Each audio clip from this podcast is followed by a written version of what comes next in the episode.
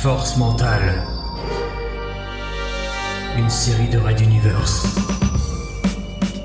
Sur Materwan, dans le nouveau bureau du contre-amiral Pophéus.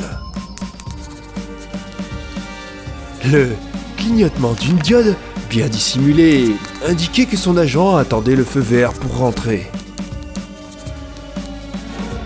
En réponse à ce signal, il appuya sur un bouton caché sous son bureau et prononça à voix haute.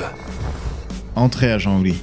Ce nouveau bureau avait été récupéré d'un ancien ministre en fin de carrière. Et vu la récente tentative d'assassinat sur sa personne, des mesures de sécurité avaient été ajoutées. Et pour l'une d'elles, il avait juste eu à réhabiliter un ancien passage secret datant des débuts de la royauté, dont seuls quelques élus de l'entourage du chef des forces mentales avaient été mis dans la confidence de celui-ci.